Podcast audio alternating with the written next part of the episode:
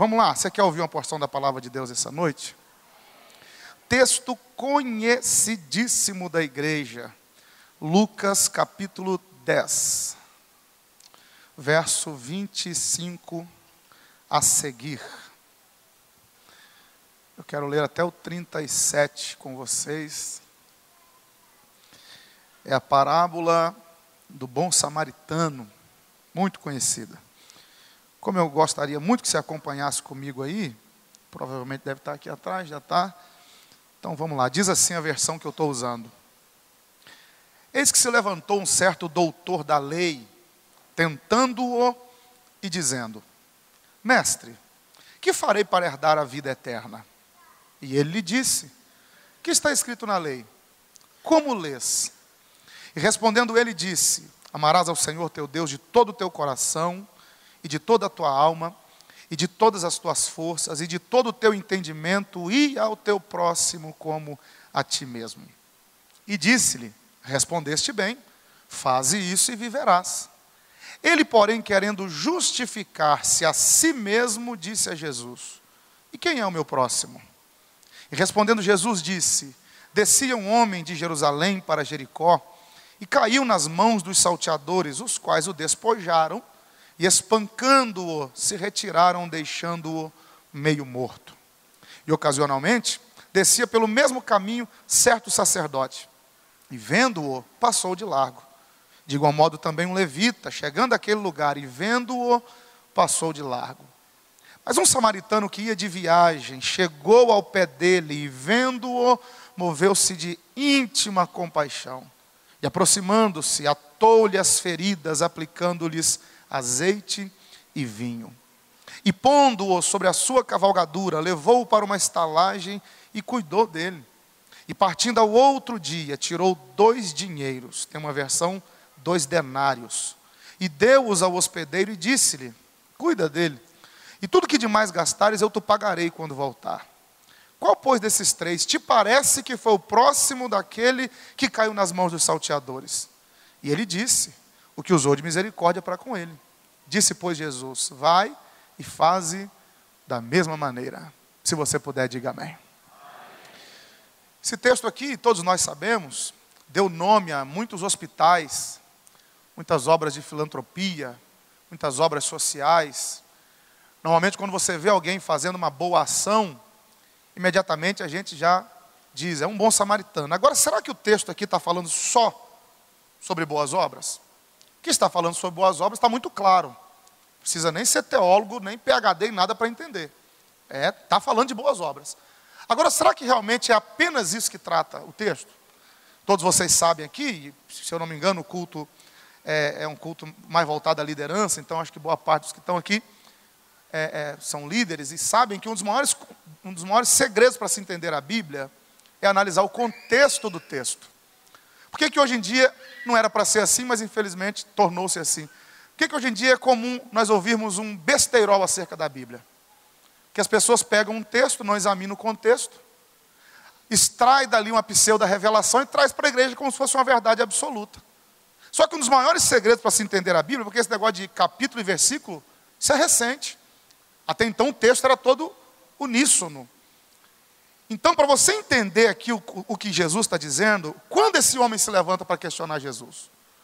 O texto começa dizendo que um doutor da lei se levantou. Quando é que esse homem se levantou? Por que, que ele se levantou para questionar Jesus? Então a gente tem que analisar o contexto para entender o texto. E o, te, o, contexto de Lucas 10, a partir do verso 1, te recomendo que depois você leia, nós não faremos isso agora para ganhar tempo. Mas o que o, que o, o contexto de Lucas 10 diz é que Jesus chama os discípulos 70, na verdade. Algumas versões vão dizer 72, outros 70, mas não vem ao caso agora também explicar porque que uma versão diz 70, outra 72, é só uma questão de pronúncia, de grafia. Mas o fato é que Jesus pega esses discípulos e os envia de dois em dois a fazer missões.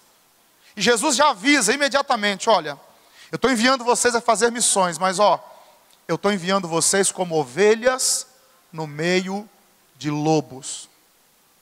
Todos nós aqui sabemos que o lobo é o predador da ovelha. O que Jesus estava querendo dizer com isso? Fazer a minha obra vai ter oposição. Quem se dispuser a fazer a minha obra vai sofrer oposição.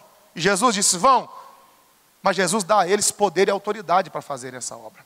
Porque Deus nunca vai te dar uma missão, um alvo, um objetivo, sem antes te capacitar para isso. Eles vão, eu estou resumindo o texto, estou sintetizando o texto. Quando eles voltam, eles voltam maravilhados com o que viram. Os discípulos voltam maravilhados com tanta coisa extraordinária que eles viram. E lá no verso 17 de Lucas 10, eles viram para Jesus assim: Mestre, até os demônios se sujeitam a nós quando nós usamos o seu nome. Eles estão alegres porque viram pessoas serem libertas, demônios se sujeitarem e baterem em retirada. Aí no verso 18, Jesus diz assim: Olha, eu vi Satanás cair do céu como um raio. No verso 19, Jesus diz: Mas eis que eu vos dou poder para pisar serpentes, escorpiões, toda obra do mal, e nada vos fará dano algum.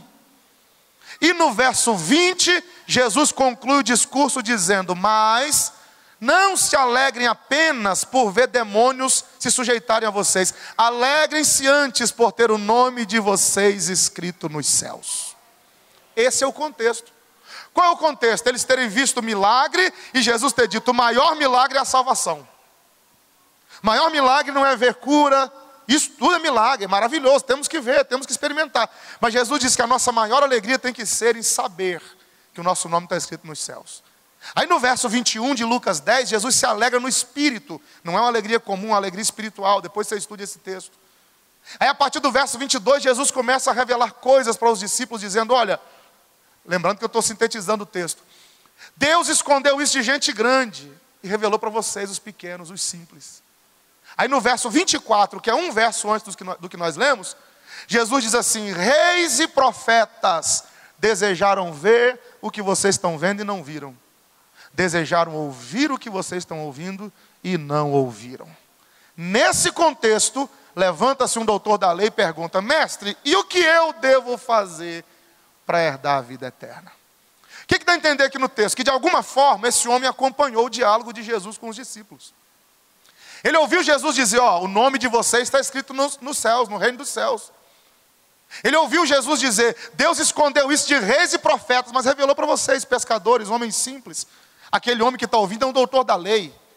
Ele vira para Jesus e diz: Se esses homens aí têm um nome nos céus, e eu que estudo a lei, que sou um mestre, que sou um teólogo, que dediquei minha vida inteira a estudar a palavra, o que eu devo fazer para herdar a vida eterna? E essa pergunta vem ecoando ao longo dos séculos. Todo mundo quer saber como herdar a vida eterna. Só que Lucas é categórico. Lucas diz que a pergunta desse homem é capciosa, está revestida de maldade. Por quê? Porque ele já tem a definição dele de como ter vida eterna. Ele é um estudioso. Então, ele já tem a própria definição de como receber vida eterna. Mas ele está perguntando a Jesus porque ele quer saber se a resposta de Jesus é igual a dele.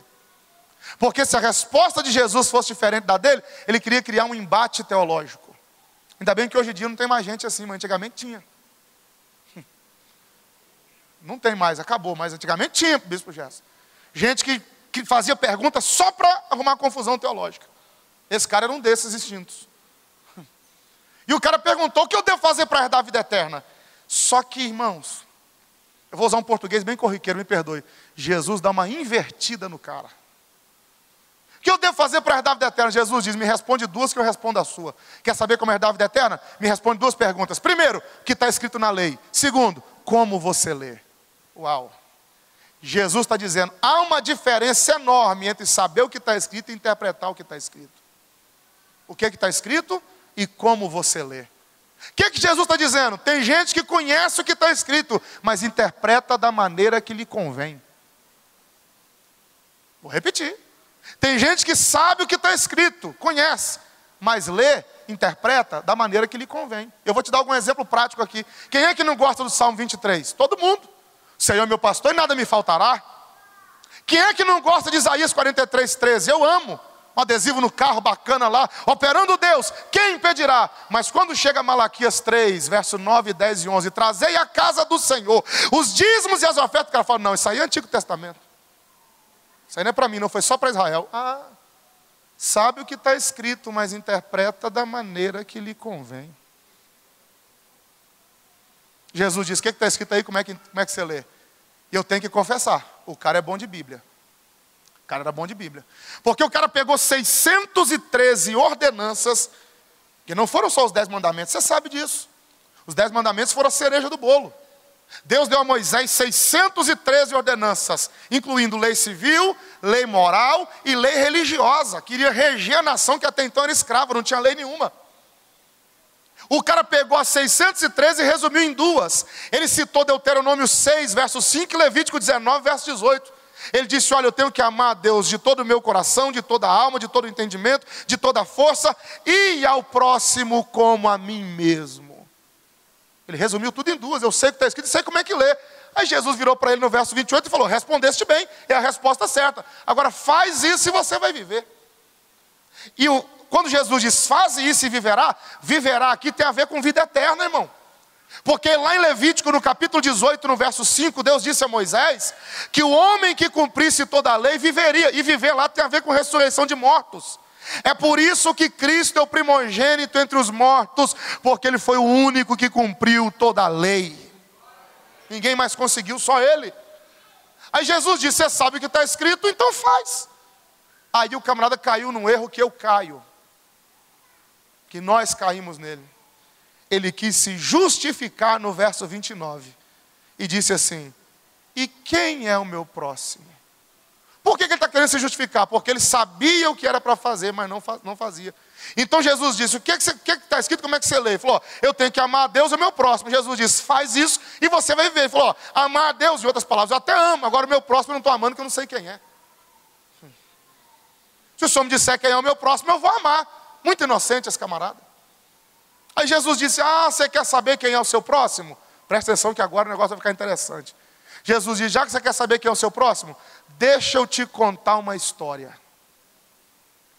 Aí Jesus conta uma história para o camarada, para quê? Para que ele se identificasse com um dos personagens da história. E qual foi a história que Jesus contou? Essa aqui, deixa eu repetir rapidinho, rapidinho para você. Jesus prometeu, vou te contar uma história. Um homem descia de Jerusalém para Jericó, caiu na mão dos salteadores, foi, foi despojado, foi espancado e largado meio morto à beira do caminho. Aí veio pelo mesmo caminho um sacerdote. Quando viu o homem, passou de largo, foi para o outro lado da rua, não fez nada. Veio um levita no mesmo caminho, quando viu o homem ferido, fez a mesma coisa, passou para o outro lado da rua, não fez nada. Mas aí veio um samaritano, que quando viu o homem caído, fez o que o sacerdote e o levita não fizeram. Se aproximou dele, desceu da cavalgadura, atou a ferida, passou azeite, passou vinho, colocou o camarada sobre a cavalgadura que era dele, conduziu até uma estalagem, cuidou dele. No outro dia, antes de sair, não se deu por satisfeito, meteu a mão no bolso, arrancou dois denários, virou para o dono da estalagem e falou: Se você gastar mais alguma coisa, se isso aqui não for suficiente, quando eu voltar, eu pago tudo que você tiver gastado com ele. Aí Jesus termina a parábola dizendo: qual dos três foi o próximo do que estava caído? Preste atenção. O cara começa perguntando: Quem é o meu próximo? E Jesus termina perguntando: Quem foi o próximo? Então a grande pergunta no reino de Deus não é quem é o meu próximo, é de quem eu serei o próximo. Dois, glória a Deus na direita, vou repetir. Pastor Alexandre, a grande pergunta no reino não é quem é o meu próximo, é de quem eu serei o próximo. Porque quando eu pergunto quem é o meu próximo, eu estou transferindo a minha responsabilidade para a ferida de alguém.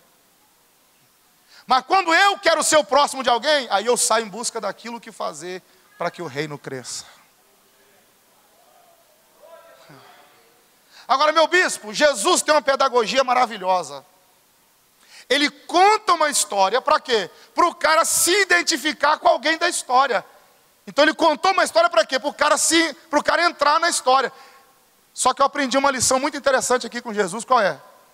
Cuidado quando Deus te contar uma história. Por quê? Porque você pode ser o personagem principal dela e não está sabendo. Vou repetir. Cuidado quando Deus te contar uma história. Porque você pode ser o personagem principal dela e não está sabendo. Tem vezes que a gente fica alheio no culto porque tem uma história rolando, e você pode ser o personagem principal dela e não está sabendo.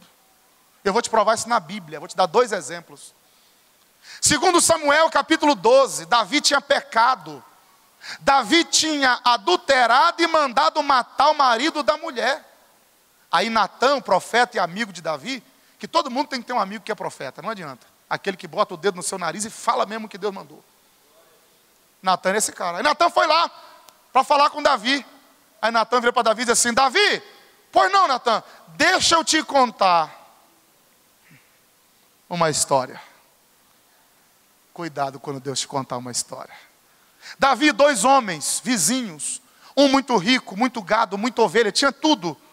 O vizinho dele, muito pobre, só tinha uma cordeirinha que cuidava da cordeirinha com todo carinho. Era um animal de estimação da casa. Veio um viajante na casa do homem rico, Davi. Sabe o que o homem rico fez? Para fazer um, uma recepção para o viajante, o homem rico, ao invés de matar um dos seus animais, matou a cordeirinha do vizinho que só tinha uma. Davi, o que que esse homem merece? Irmão, julgar a história que a gente não está nela é fácil. Dar um veredito numa história que você sabe que você não está nela é fácil. Davi, pessoa que não estava na história, falou: essa é mole. Sabe o que, que esse miserável merece, Natan? Além de restituir quatro vezes mais, ele merece a morte. Natan falou: só tem um probleminha, Davi. Qual é? Você é o personagem principal da história. Me ajuda aí. Você me ajuda? Fala para o irmão assim: cuidado quando Deus te contar uma história. Hein? Falei. Lucas capítulo 7, a partir do verso 36. Jesus é convidado por um fariseu para jantar na casa dele. O fariseu insistiu: Jesus, vamos jantar lá em casa, vamos jantar lá em casa. E eu e Jesus temos isso em comum. Não rejeitamos um convite de janta. Se convidar, a gente vai. Eu e Jesus, do mesmo jeito. Nisso aí eu me pareço muito com ele. O fariseu falou: Vamos jantar, Jesus? Ele falou: Vamos. Foi para a casa do cara jantar, do fariseu. Quando Jesus está jantando na casa do fariseu, comida para lá, comida para cá, de repente uma mulher de reputação duvidosa entra por baixo da mesa e começa a derramar óleo no pé de Jesus.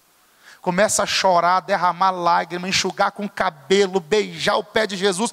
Aí o fariseu olhou e pensou. O fariseu não falou. O fariseu pensou: hum, hum, hum, hum, hum. se Jesus soubesse quem é essa mulher, deixava ela fazer isso não. Mas irmãos, graças a Deus, que o mesmo Jesus que sonda coração de crente fiel, também sonda a mente de fariseu. fariseu pensou, Jesus disse: Fariseu, pois não, Jesus, deixa eu te contar uma história. Conta, conta a história, Jesus. Aí Jesus diz assim: Fariseu, dois homens deviam ao credor. Um devia 500 dinheiros, o outro devia 50. Sabe o que aconteceu, Jesus? O credor perdoou, ah, Jesus falando para o fariseu, sabe o que aconteceu, fariseu? O credor perdoou a dívida dos dois. Tanto que devia 500, quanto que devia 50. O credor perdoou a dívida dos dois. Fariseu, pois não, Jesus. Qual dos dois vai amar mais o credor? Quem foi muito perdoado, quem a dívida era maior, ou quem foi pouco perdoado? Irmão, julgar a história que a gente não está nela é fácil. O fariseu falou: essa, fácil de responder. Quem vai amar mais é quem tinha dívida maior. Quem foi mais perdoado vai amar mais o credor. Jesus virou para o fariseu e falou: É por isso que essa mulher me ama mais do que você. Porque a dívida dela era maior do que a sua. Só que eu entrei na sua casa, fariseu, e você não lavou meu pé com água, ela está lavando com lágrima. Você não enxugou com toalha, ela está enxugando com cabelo. Você não beijou meu rosto, ela está beijando meu pé. Fariseu, essa mulher é mais crente do que você. Cuidado quando Deus te contar uma história. Você pode ser o personagem principal dela e não está sabendo. Cuidado antes de abrir a boca para dar o veredito na história de alguém. Porque Deus pode estar tá usando aquela história para te dar uma lição. Agora, sem nenhuma pretensão, eu preciso ser rápido, porque eu não quero demorar mais um ano para voltar. Quero voltar naquela data de janeiro. Eu vou recontar a história de Jesus rapidinho, rapidinho. Quem sabe a gente se identifica com alguém. Hum. Jesus começa a história dando uma informação importantíssima, duas. Jesus disse para o fariseu, para o doutor da lei: Um homem descia de Jerusalém para Jericó e caiu nas mãos dos salteadores. Jesus diz de onde o camarada estava saindo, de onde ele estava, para onde ele estava indo e o que aconteceu no meio do caminho. Jesus disse que um homem saiu de Jerusalém e foi para Jericó. Todo mundo aqui sabe que Jerusalém, desde o Antigo Testamento, representa o centro da vontade de Deus, lugar da bênção. Jesus, antes de ascender aos céus, virou para os discípulos e disse: Querem ser cheios de poder? Fiquem em Jerusalém. Então, Jerusalém representa estar aonde Deus quer. Jericó, desde o Antigo Testamento, representa lugar de maldição. Josué capítulo 6, o povo rodeou a cidade durante seis dias, uma volta por dia. No sétimo dia, sete voltas, treze voltas no total. A muralha afundou e Deus disse: Jericó é maldita. Na época de Jesus, Herodes Antipas, o mesmo que matou João Batista, reformou Jericó, construiu piscinas de águas termais, construiu um hipódromo, a casa de verão de Herodes era lá. Alguns sacerdotes se mudaram para Jericó. Então Herodes mudou o exterior de Jericó, mas o peso espiritual ainda está lá. Então Jesus dizer que alguém saía de Jerusalém e ia para Jericó, ele está dizendo que tem alguém saindo do lugar que Deus quer, e indo para um lugar que Deus não quer. Por que, que ele diz que está descendo? Porque entre Jerusalém e Jericó há uma diferença de altitude de entre mil e mil e duzentos metros. Então quem sai de Jerusalém para Jericó desce, quem sai de Jericó para Jerusalém sobe. Então, quando eu saio do lugar que Deus quer e vou para onde Deus não quer, eu estou em descida espiritual. Mas quando eu saio de onde Deus não quer e vou para o centro da vontade dEle, eu começo a subir espiritualmente. Só que Jesus dá mais uma informação importante, Pastor Silvio. Ele diz que o homem caiu na mão dos salteadores. Por que, que esse homem caiu na mão dos salteadores? Porque entre Jerusalém e Jericó tem dois caminhos, ou haviam dois caminhos naquele tempo.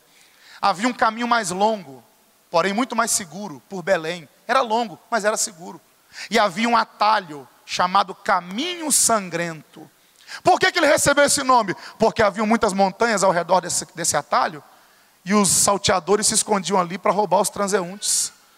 Esse homem só caiu na mão dos salteadores porque ele não estava no caminho mais longo, ele estava pegando o atalho. Segunda lição que eu aprendo com Jesus aqui: cuidado com os atalhos da vida, porque nem sempre o caminho mais rápido é o caminho mais seguro. Parece que esse texto foi escrito hoje de manhã. Por quê? Porque nós somos a geração do atalho. Nunca pegamos tantos atalhos na nossa vida. Atalhos que eu digo é querer chegar mais rápido, é querer as coisas mais depressa. Para você ter uma ideia de como nós pegamos atalhos, dificilmente hoje em dia alguém copia um texto. Você vai lá e dá um Ctrl C e um Ctrl V. Copiou e colou. Atalho. No seu telefone, provavelmente você tem um aplicativo que te mostra o caminho mais rápido para chegar em casa. Se não tiver no seu telefone, no painel do carro tem o GPS Sistema de Posicionamento Global. Todo mundo quer chegar mais rápido, todo mundo quer chegar mais cedo.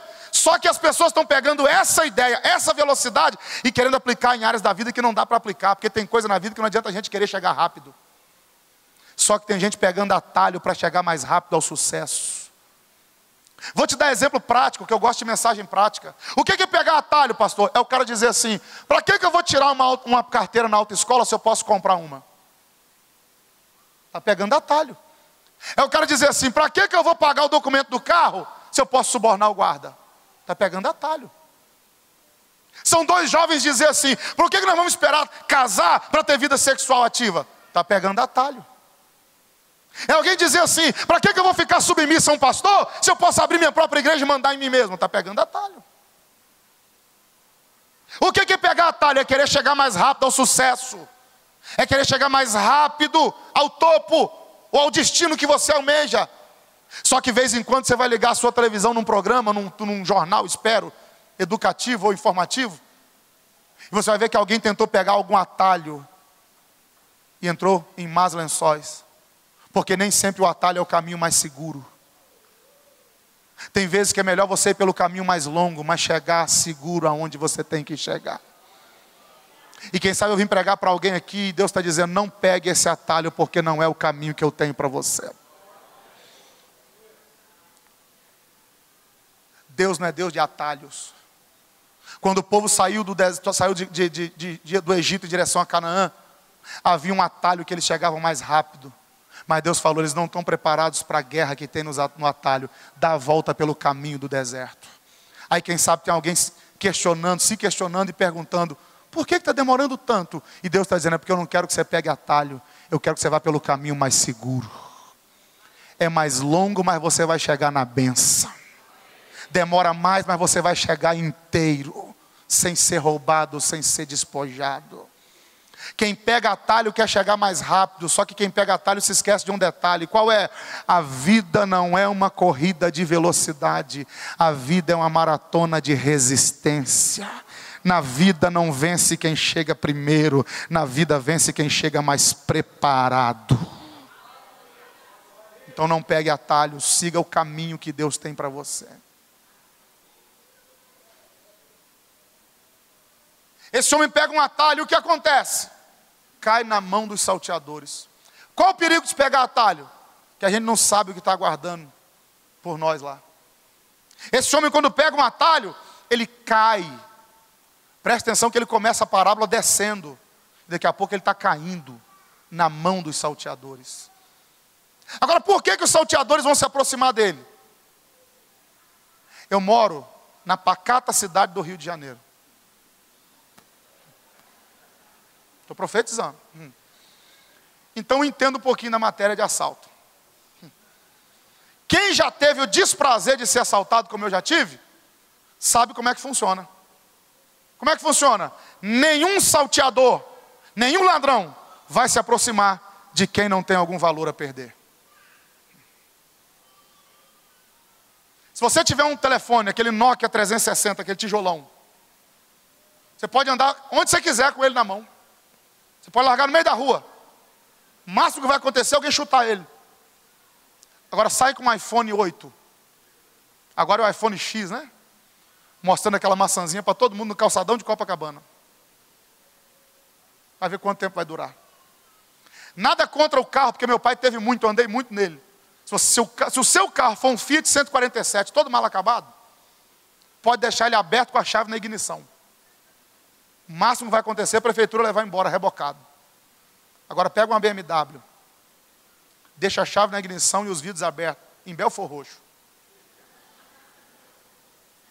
Se durar 40 minutos, é milagre, dá testemunho. Qual é um dos crimes mais cometidos nas grandes capitais? Não é só Rio de Janeiro, não. São Paulo, Fortaleza, Recife, o negócio está feio no Brasil. Um dos crimes mais cometidos é a famosa saidinha de banco. Porque os assaltantes sabem que dependendo do dia do mês, quem está saindo do banco está saindo com dinheiro. Então eles só se aproximam de quem tem alguma coisa a perder. Por que, que esse homem foi roubado? Porque ele tinha valores a perder. Por que, que Satanás quer te roubar a qualquer custo? Porque você tem valores que Deus te entregou. Dois aleluia. Deus te deu valores morais, valores espirituais, valores familiares, valores conjugais. Deus te deu valores imensuráveis e Satanás quer roubar isso, então não pegue atalhos. Agora preste atenção nisso aqui. O homem pega atalhos e os salteadores se aproximam porque ele tem algum valor. Vou precisar da sua ajuda. Os assaltantes, os, os, os salteadores se aproximam dele porque ele tem algum quando eles acham o valor que ele tem, despojam. Despojar aqui significa arrancar todos os valores, incluindo a roupa do corpo. Roubaram tudo que o cara tinha. Depois que roubaram tudo, feriram e jogaram à beira do caminho. Jogaram fora. Preste atenção para você entender a aplicação que eu quero fazer. Se aproximaram porque ele tinha algum valor. Quando arrancaram o valor, jogaram fora. Então eu pergunto, você responde. Se aproximaram dele porque ele tinha algum? Depois que arrancaram o valor, jogaram? Quando eu li isso aqui, imediatamente eu me lembrei da minha infância. Que dá para ver de longe que não faz tanto tempo assim também. Meados da década de 90. Para matar sua curiosidade, eu sou de 83, estou com 34 anos. Meu aniversário é 10 de janeiro, anota aí. Tá bom? Minha camisa é 3, meu sapato é 41. Então, nos meados da década de 90, eu nasci no Evangelho, graças a Deus por isso, assembleiano desde que nasci. Aí, meu pai nunca negociou, minha mãe nunca negociou. Escola dominical, domingo de manhã. A escola começava às oito, sete horas todo mundo acordado, sete e meia a gente saía de casa a pé, ia para a escola dominical, terminava às dez. Meu pai pegava uma bolsa de nylon, uma, bolsa de nylon, toda colorida, com uma alça preta, e dizia: Vamos para a feira. Uma bolsa assim, forte, de nylon, que tinha uma alça preta. Quem lembra dessa bolsa? Só quem tem mais de 30 que levantou a mão, se entregou agora. E a gente pegava aquela bolsa colorida de nylon e ia para a feira com ela, depois da escola dominical. E como é que funcionava? Cada barraca na feira a gente abria a bolsa e o que comprava colocava nela, tudo numa bolsa só. Fruta, legume, ovo caipira, tudo, carne, tudo, tudo naquela bolsa. Aí aquela bolsa transportava os valores até em casa. Chegava em casa, abria ela e arrancava a fruta, o legume, a carne, o ovo caipira, colocava na dispensa e fazia o que com aquela bolsa? Guardava, porque domingo que vem ia usar de novo. Tinha que usar de novo, então tinha que guardar para usar de novo. Refrigerante era uma vez na semana, só no domingo. Durante a semana, que suco. Aquele pacotinho amarelinho que tem uma jarra desenhada. Parece veneno de rato. Muita água e muito açúcar para render, porque era muito menino, pastor Alexandre, em casa. Então, muita água e muito açúcar. Mas no domingo, no domingo, refrigerante. Só que na hora de comprar o refrigerante, enquanto minha mãe estava lá fritando frango e fazendo macarrão, meu pai me dava o casco de vidro. E dizia: vá lá na venda da dona Rosinha. Não era bar nem mercearia, era venda. Sabe por que, que é venda? Porque tinha de tudo. Desde presto barba, salame, farol de fusca, tudo. Tudo que você precisasse tinha na venda. Quero parafuso, tem. Tem ovo, tem. Tudo que você pensar tem na venda. Aí meu pai dizia, vá na venda comprar refrigerante. A gente levava o casco vazio. Meu pai dizia, cuidado para não quebrar. Porque se quebrar não vai ter refrigerante. Chegava lá, deixava o casco vazio e pegava um casco cheio. Levava para casa aquele néctar precioso, aquele valor dentro. Bebia baré cola. Bebia o refrigerante, matava a sede, fazia o que com o casco? Porque domingo que vem ia usar de novo. Segunda-feira de manhã, escola. Nunca tive o privilégio de estudar escola particular. Não estou reclamando, não, estou te dando uma informação só. Sempre estudei escola pública. Quando chegava na escola, a professora dava para a gente uma caneca azul.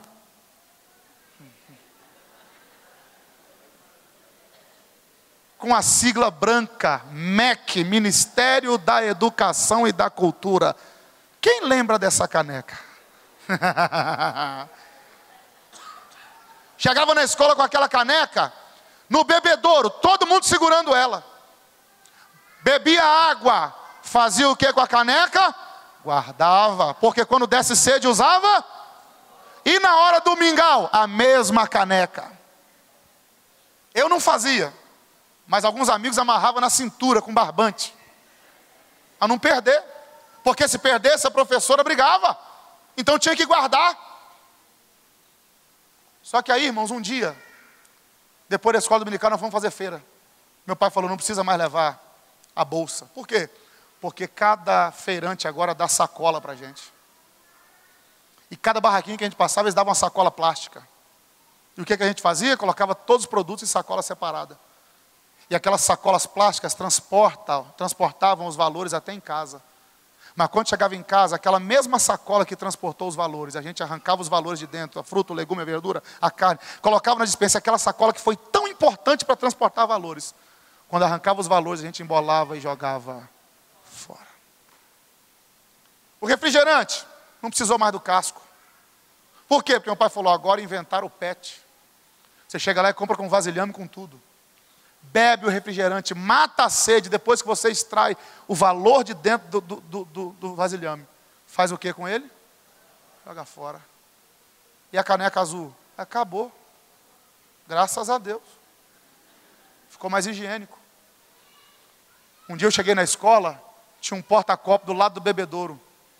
E a gente arrancava o copo descartável, bebia água, aquele mesmo copo que ajudou a matar a minha sede. Quando não tem mais valor dentro, a gente embola e joga. Meados da década de 90, no Brasil, começamos a viver a era do descartável. Usa enquanto tem valor, quando acabou o valor, a gente joga. Satanás pegou essa ideia e tentou implantar na sociedade. Se aproximam quando a gente tem algum, quando acaba o valor, jogam.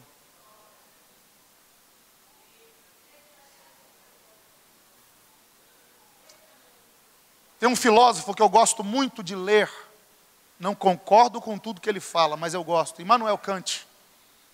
Certa feita ele deixou escrito que as pessoas foram feitas para serem amadas e as coisas para serem usadas. Mas nós estamos invertendo essa lógica. Estamos amando as coisas e usando as pessoas. Eu faço agora, dia 11 de abril de 2018, 12 anos de ministério itinerante. Estou engatinhando ainda na questão ministerial. Tem muito que aprender. Mas sabe o que eu tenho visto nessas minhas jornadas? Gente decepcionada com gente. Gente que abandonou sonho, gente que abandonou projeto, gente que abriu mão de chamada, de ministério, de família, de casamento, de um monte de coisa. Não estou justificando ninguém, mas estou falando que tem um monte de gente ferida porque está se sentindo usada e jogada fora. Eu já disse que gosto de mensagem prática, então vamos lá.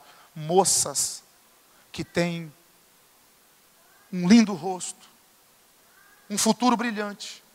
Pensaram que tinham encontrado o príncipe encantado, se envolveram. Entregaram todo o amor que tinham descobriram que a única coisa que ele queria era alguns momentos de prazer com ela. Depois que conseguiu o que queria, abandonou sem se preocupar como ela ficaria. E sabe como é que ela se sente hoje? Descartável. Profissionais que dedicaram a vida à empresa, ao serviço. Enquanto a empresa estava rendendo, enquanto ele estava rendendo no trabalho, honraram ele. Quando ele parou de render, sofreu um acidente, alguma coisa aconteceu, recebeu uma carta de demissão e hoje ele se sente usado e jogado fora. Gente que abriu a porta da casa, bispo, botou para dentro, abraçou, cuidou, amou, investiu na amizade, orou junto, jejuou. E quando a pessoa conseguiu o que queria, nunca mais te procurou. E você se sente hoje usado e jogado Será que todo mundo que se aproxima de nós se aproxima por aquilo que nós somos ou por aquilo que nós temos?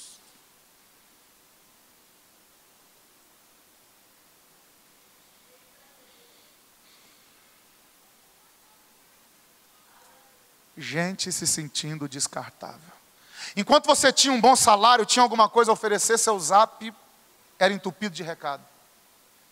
Seu ombro doía de tanta gente que batia e dizia: Tamo junto.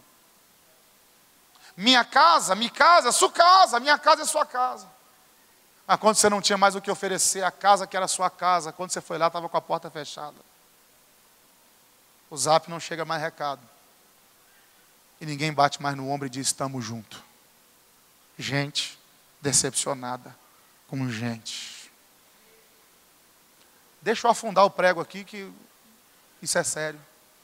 Mulheres casadas que se sentem descartáveis porque o marido só lembra dela na hora de dormir. Maridos que se sentem descartáveis porque a mulher só lembra dele quando chega a fatura do cartão no final do mês.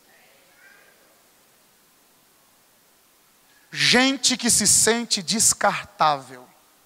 Mas graças a Deus que a história não termina assim. Por quê? Porque quando Satanás pegou a ideia do descartável, sabe por que Jesus é o Alfa e o Ômega? Não é porque ele é a primeira e a última letra do alfabeto grego, não. Jesus é o Alfa e o Ômega porque ele está no passado, mas também está no futuro. Ele está no antes está no depois. Antes de Satanás pegar a ideia do descartável, Deus já tinha inventado o reciclável. 1 Samuel capítulo 2, no verso 8, no cântico de Ana, ela diz: O meu Deus é aquele que pega o pobre lá no monturo, lá no lixo, aquilo que foi jogado fora e coloca entre os príncipes e faz dele alguém. Sabe o que, que Ana está dizendo? Se alguém usa e joga fora, o meu Deus recicla e faz algo novo. Deixa eu liberar uma palavra sobre a sua vida. Você não é descartável.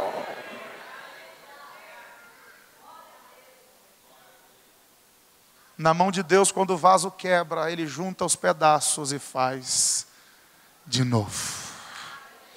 Eu quero declarar que ainda tem muita coisa para acontecer na sua vida, na sua família, no seu ministério, aleluia. Alguém pode me ajudar a adorar a Deus aí por alguns segundos?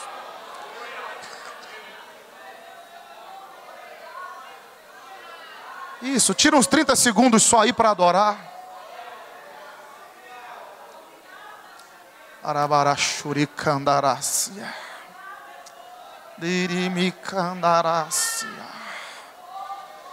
Só se Deus estiver falando contigo, compartilhe essa palavra com alguém, libera para pelo menos uns três, aí fala assim: você não é descartável, tem muita coisa para acontecer. Oh, aleluia!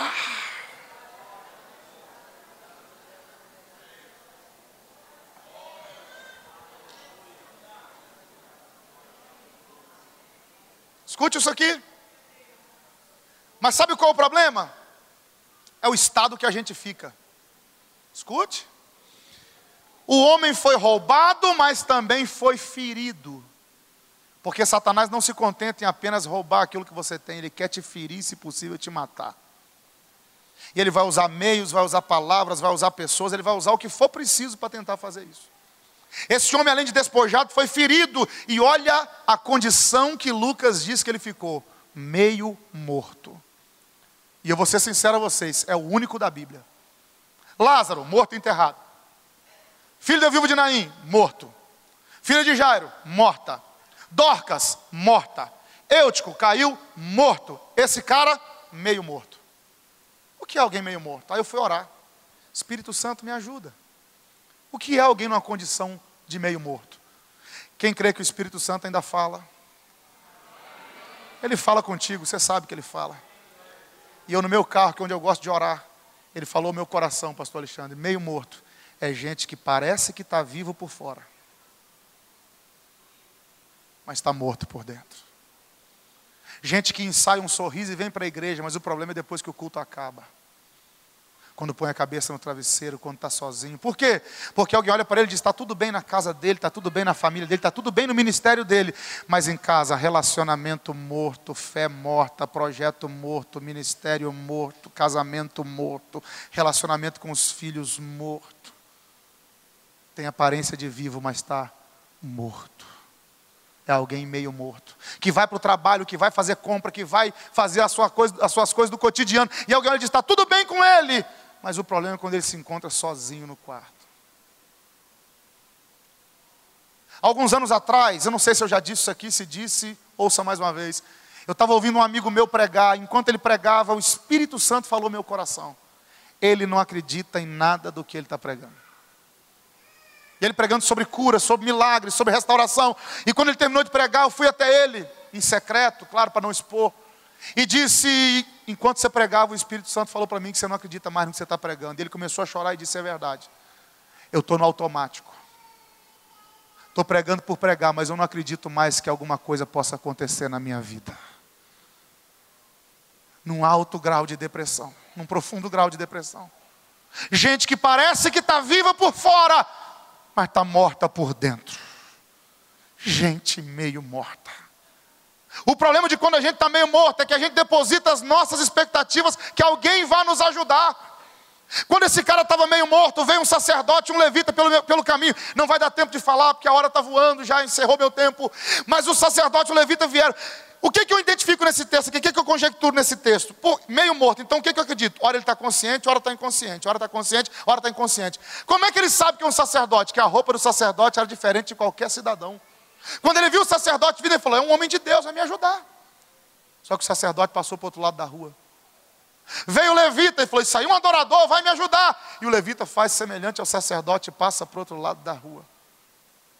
Já vi muita gente pregar nesse texto e aplicar o texto dizendo que o sacerdote é o pastor, o levita é o cantor, o adorador. Por favor, não faça isso. Sacerdote levita aqui não representa pastor e cantor. Sacerdote levita aqui representa gente religiosa. Porque hoje todos nós somos sacerdotes através de Cristo. Somos sacerdócio real, nação santa, povo adquirido. Então nós recebemos o título de sacerdotes espirituais. Esse sacerdote representa eu e você. Só que o sacerdote é aquele que adora no templo, mas não faz nada por ninguém lá fora. O levita é aquele que canta no templo, mas não faz nada por ninguém lá fora. Sacerdote e levita aqui representam os religiosos. Gente que você olha e diz: pode me ajudar, vai me ajudar. Mas é gente que só faz isso aqui no, nas quatro paredes, depois que o culto acaba. Guarde o que eu vou lhe dizer. Se não tiver vida no seu culto, não terá culto na sua vida. Ou vice-versa. Sacerdote e levita cultuavam lá, mas desprezavam quem estava lá fora.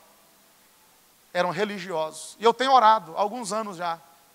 Deve ter uns quatro anos que eu faço essa oração. Qual? Deus, não me deixa ser religioso. Eu quero ser espiritual. Qual a diferença entre um religioso e um espiritual? Quer ouvir? Diga amém. Eu ouvi o bispo Dale Brunner dar essa definição e achei muito interessante. Religioso é alguém que está no culto, mas a mente está em outro lugar. E o espiritual está em outro lugar, mas a mente está cultuando a Deus em todo o tempo. O meu cristianismo eu não vou mostrar durante duas horas de culto. O meu cristianismo eu provo depois que o culto acaba.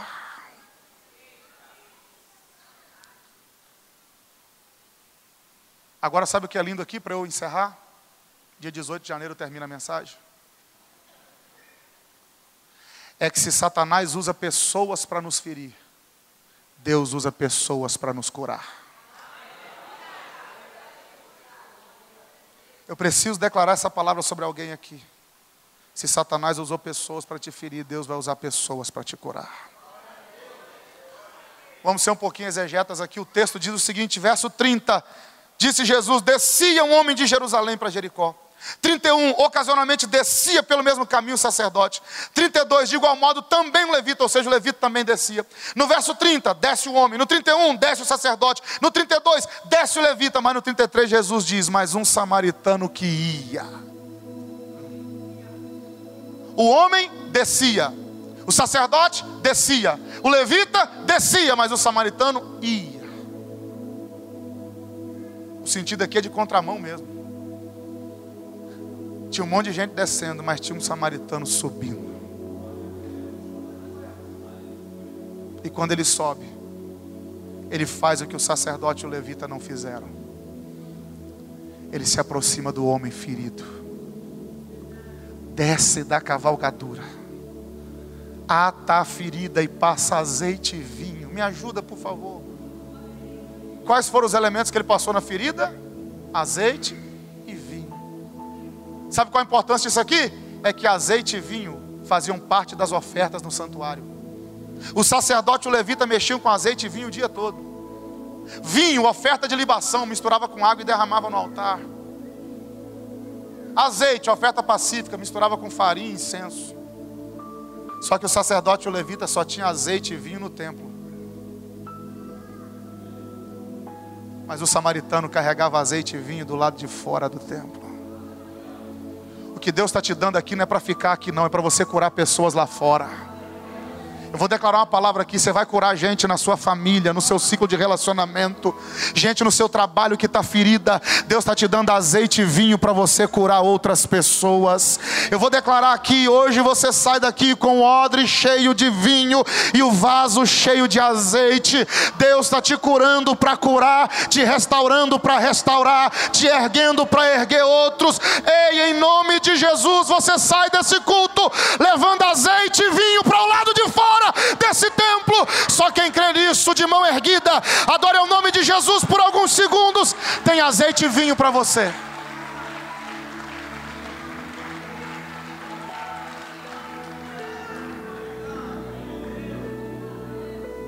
O nosso maior desafio é ser uma igreja sem paredes. O nosso maior desafio é ser o id que vai, não é o id que fica. Aleluia. Não adianta ter azeite e vinho aqui dentro e não ter azeite e vinho lá fora. Não adianta glorificar a Deus aqui dentro e amaldiçoar pessoas lá fora.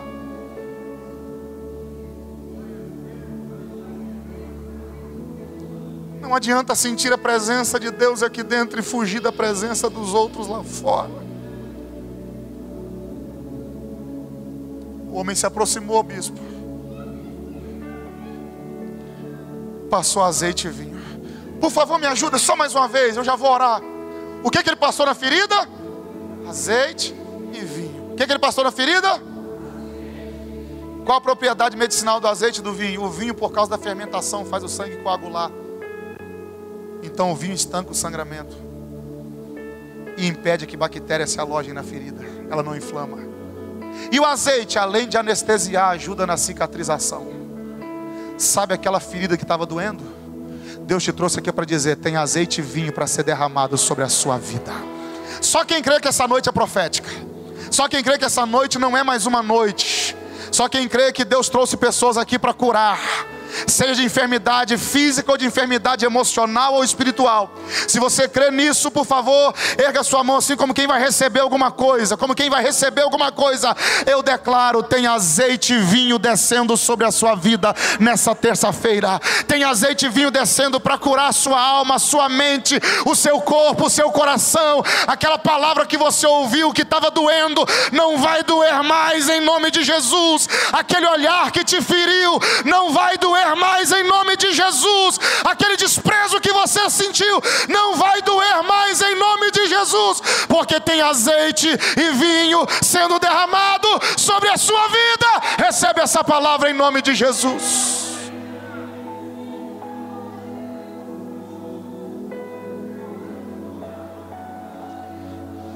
Se você é batizado com o Espírito Santo, seja renovado agora. Tem azeite e vinho descendo sobre a sua vida.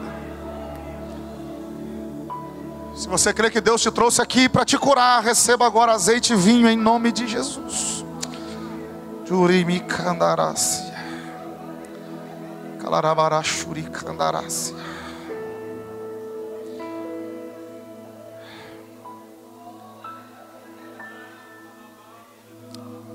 Alarau abandarrau a céu e quel e mandarrau a céu.